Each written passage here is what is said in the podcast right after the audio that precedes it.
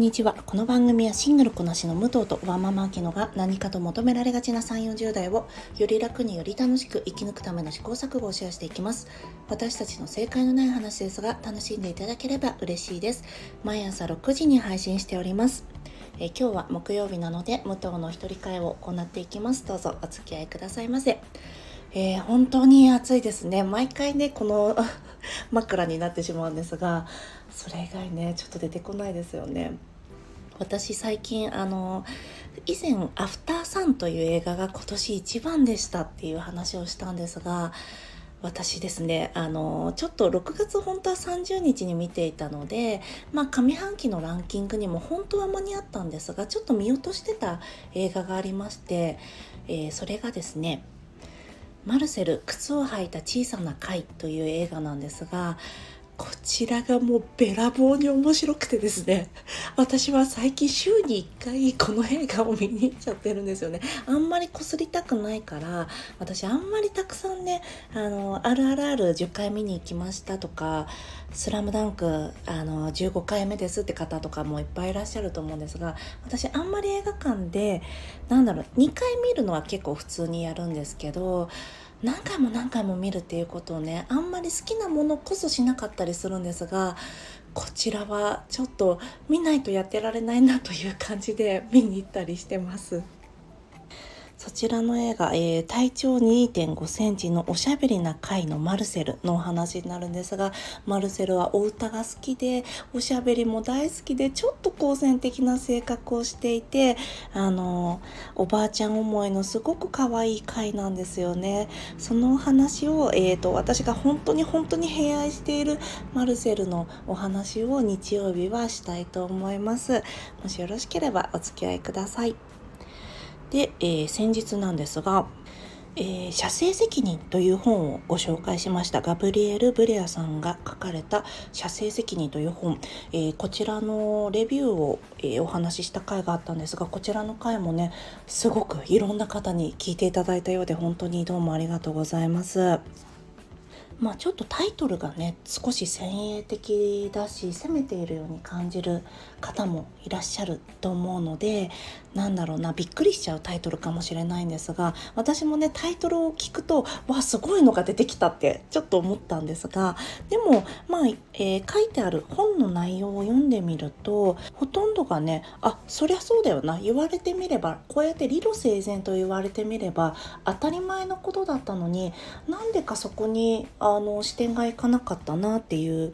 思いでした。あのまあ、こちらの本その、えー、番組の中でもご紹介したんですがアメリカの中ではずっとあの中絶をめぐってね議論がされているので、えー、まず、えー、中絶に目を向けるのではなくその手前の射精から問うてみませんかということなんですよね。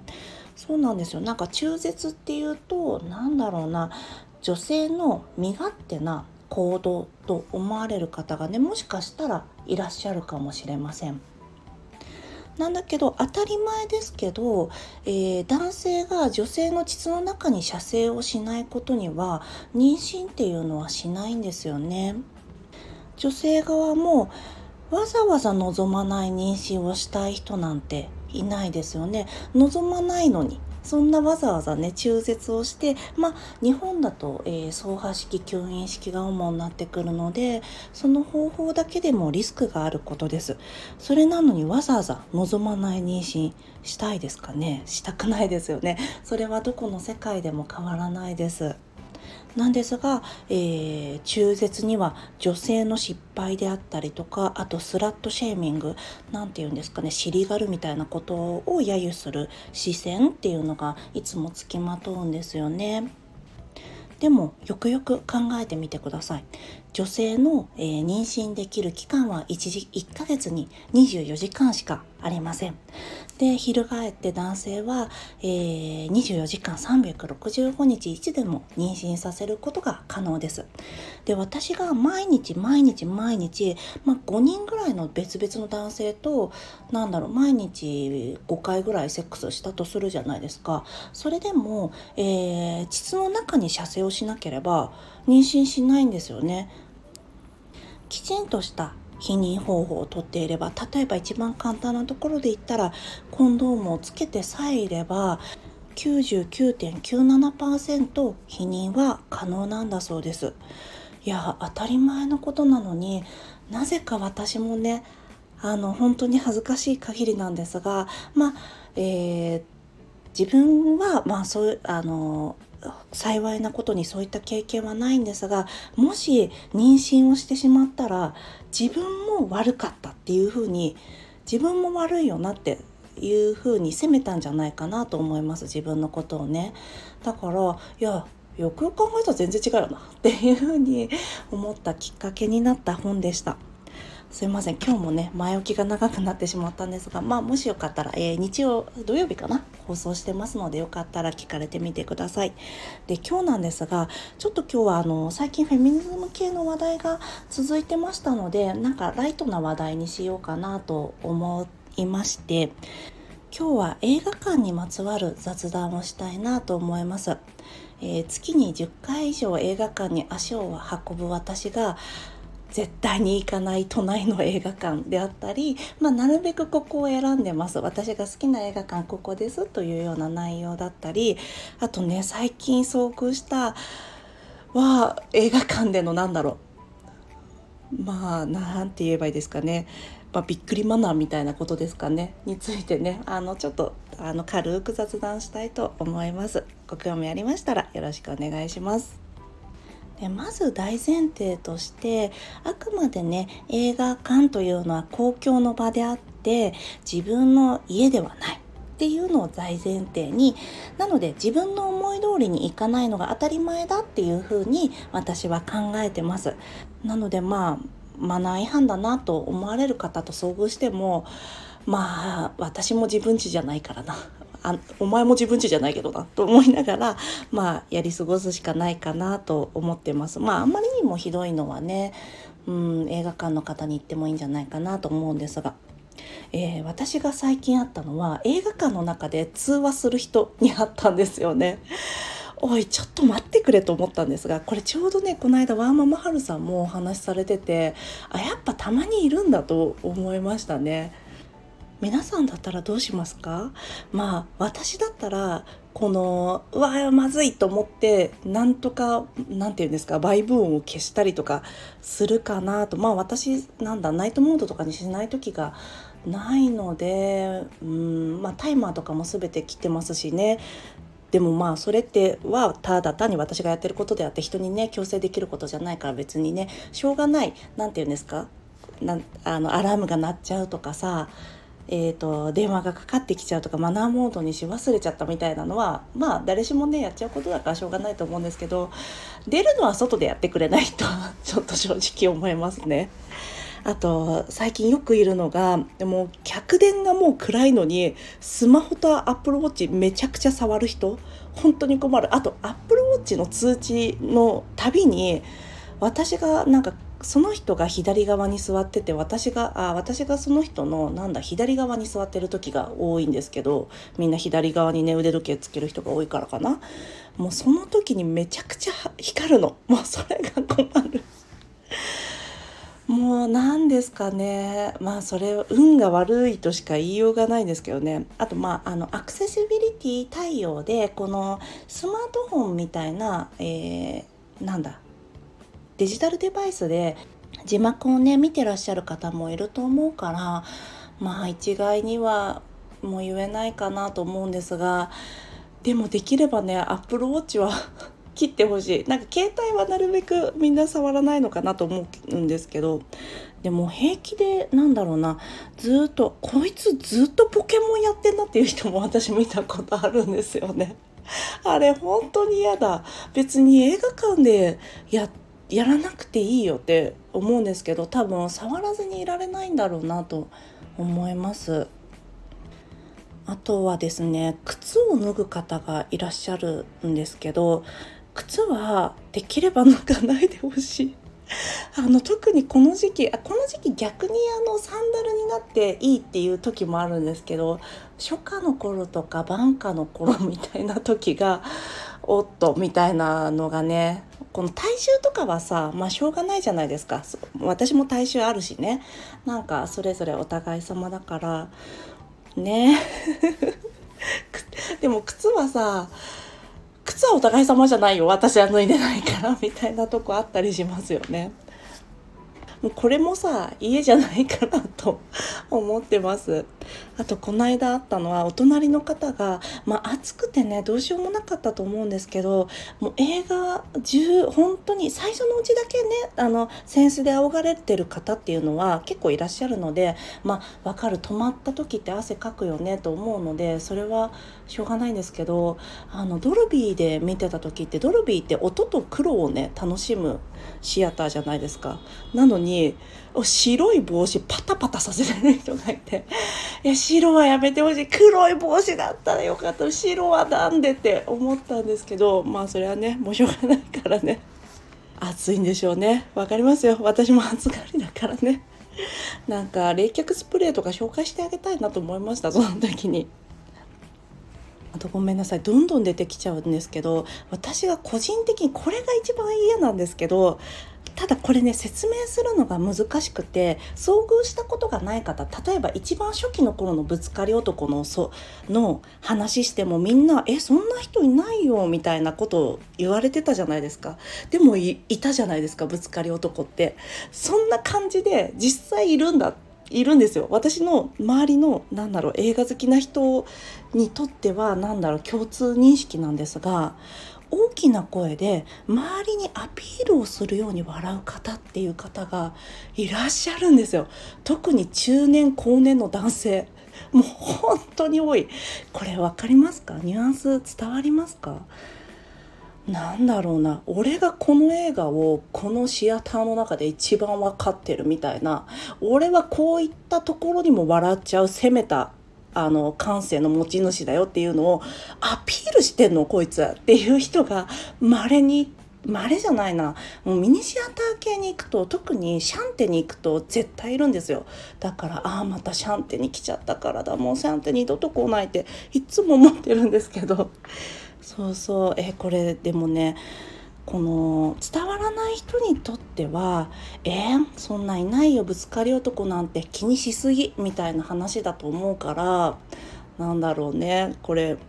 ニュアンスとして伝わらないかもしれないんですがあと声を出してほしくないっていうわけじゃないんです。例えばお子さんが多く行かれるような、えー、映画でねあのキャッキャキャッキャ遊んであの笑ってるとかもちろんねもうこれいつまであの？もう車帰りたいみたいなこと言ってるお子さんの声とかはなんか別に微笑ましいなってそうだよね飽きちゃったよねってでもこっから面白くなるよと思ってまあそういうのはね別に全然いいしあの笑っちゃう時ってあるじゃないですか笑ったりとか驚いて「えー!」って言っちゃった時とかそういうのはあると思うから別に全然いいんですけどなんかね本当に分かってるおじさんとしか言えないおじさんがいるんですよ。もうあのもしこれをでも名前ついたらあこれがもしかして分かってるおじさんっていう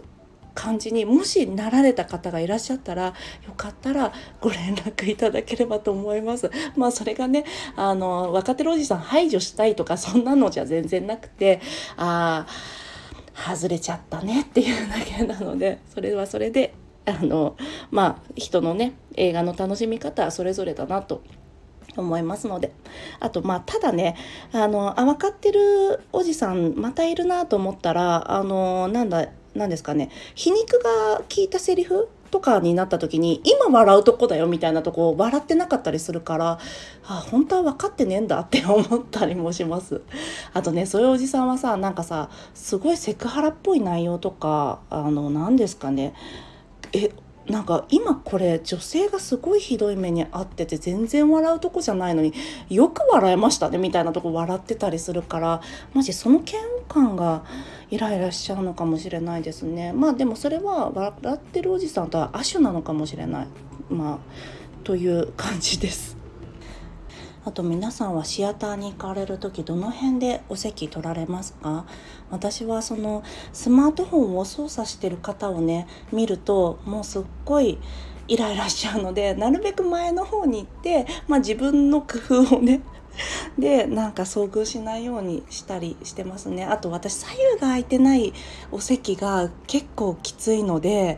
あの風切り直後とかだと結構左右が空いてなくて見送ってたりしますね。本当は今日バチカンのエクソシストバチクソを見に行く予定だったんですけどバチクソももうしばらくなんだ夕方の時間帯とかはやってないしあやってないじゃないや。空いてなくてあとトム・クルーズの何でしたっけ「ミッション・インポッシブル」も IMAX 行こうかなと思ってるんですけどなんか左右が空いてない席しかないもうじゃあ諦めようみたいな感じになっちゃってますね。ちなみに私友達といってもだいたい別々の席にしてますで母とも映画によく行くんですが母とも、えー、一緒にチケット買って「はい私前の方お母さん後ろの方のここら辺がいいよねはいここ取ります」って言って「じゃあね」って言ってあのそれぞれ分かれて席に座ったりしてます。なのでそうですね。隣に人がいると落ち着かないとかってわけじゃあの知り合いの場合はね落ち着かないってわけじゃないんですけど私が結構びっくりしちゃいがちでビクって体が大きく揺れたりするんですよだからなんかそれが知り合いだと申し訳ないなという気持ちになってなるべく相手にもあの分か私のこの感じを分かってるからこそその被害に遭ってほしくないなと思って別々の席を進めて、えー、それぞれ同じ回を別々の席で見たりしてます。では最後になんですが私が東京都内で、まあ、この後ね夏休みでいろんな映画館に行かれると思うんですがここの映画館は結構結構だよっていうね 映画館があるので、まあ、私がなるべく行くのを避けている映画館、えー、東宝シネマズ系でお話ししたいなと思います。なんか東宝シネマズが多分引き寄せちゃってるのかなと思います。まあうんバルトナインもちょっとあれなんですけどでも横浜のブルック13とかはね全然良かったんですけどね。バルトナインもちょっとあれですね。ちなみにあの私が絶対行かない東宝シネマ絶対じゃないですね。なるべく行かないようにしている東宝シネマズ、えー、は、えー、新宿シネシャンテ渋谷でございます。そうなんです。シャンテは本当に嫌だ。でもシャンテでしかやってなかったりするので結局シャンテに行かざるを得なかったりする。あと東宝の話を何でするかっていうとですね配給あの東宝でしかあの都内でやってない。だから東宝に行かざるを得ない。だけど東宝は結構外れのところが多いっていうちょっと嫌嫌だなと思いながら言ってるのでそうですね。なのでちょっとこんな感じでねあの私の怨念がこもった放送になっちゃったんですが。そうですねミニシアター系はね比較的そんなにうーん何て言うんですかね座席のあの頭かぶりみたいなあの、ま、前の座席の人と頭あの何でしたっけスクリーンの頭がかぶっちゃうみたいなのはもうミニシアターだとねもう結構しょうがなかったりするからそれは諦めがついたりするんですがマナーがちょっとって方がやっぱり多いのが、まあ、新宿とかシャンテあと東宝シネマズ渋谷かなと思います。あとはね私が一番東宝シネマズで安全だってここに行けばとりあえずなんとかなると思ってるのが東宝シネマズ日本橋です、まあ、日比谷もね悪くないんですけど日比谷は作品によりますねあとね六本木ヒルズの平日も大体大丈夫です。もうねいろんなあの今インバウンドでいろんなお客様がいらしていてまあいろんなね文化の中で、えー、それぞれ映画を見られてる方が、えー、同じ場所で見るからまあそういう違いはもうある程度しょうがないのかなとも思ったりするんですが、うん、そうですね。それ以外の面でおっと？って思うことが多いのが大体まあ新宿新宿は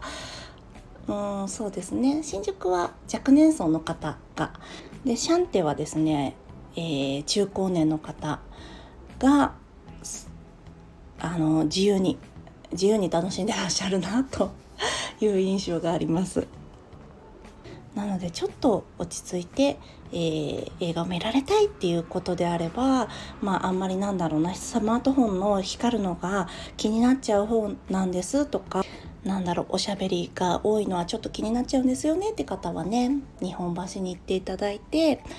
まああのあスマホとか触触っちゃう方なんですよね私もあんま集中力なくてっていう方は是非ね新宿に行っていただいてそれぞれがね気持ちよく住み分けしてそれぞれ楽しく映画を見たらいいんじゃないかなと思います。では今日も長々とすごいね悪口になっちゃったんですがやっぱりその映画をね初めてスクリーンで見る時っていうその体験は本当にかけがえのないものだと思いますのでおおらかな気持ちも持ちつつああ外れちゃったなっていう気持ちも持ちつつ楽しめればと思います。本当はねこういう時にあのやっぱり映画館で予告が始まる瞬間とか客電が消された時っていうのはやっぱり何回経験してもワクワクしますよねとかね言えたらよかったんですけど私は全然やっぱりねもう神うさぎを見るのはもう本当に嫌だしいい加減あの映画泥棒もねいい加減鬱陶しいんですよねやっぱりやっぱ年間100回以上は絶対見てるわけですよ。もうそうすると本当に腹が立つんですよね。あそうだ。あのミニシアター系では私は恵比寿ガーデンシネマズが好きですね、まあ、ヒューマントラスト系も好きだな。渋谷も有楽町も好きですね。ちょっとこういうね明るい話題をいっぱいにすればよかったんですがちょっと悪口をいっぱい話しました。では今日も聞いていただきありがとうございます。この番組はスタンド FM はじめ各種ポッドキャストで配信しております。ハッシュタグ正解のない話でつぶやいていただけましたら私たちがいいねやコメントしに参ります。皆様のいいね、フォロー、大変励みになっております。えー、どうぞお待ちしております。では、明日はあきちゃんの一人会です。お楽しみくださいませ。ではまた次回、失礼いたします。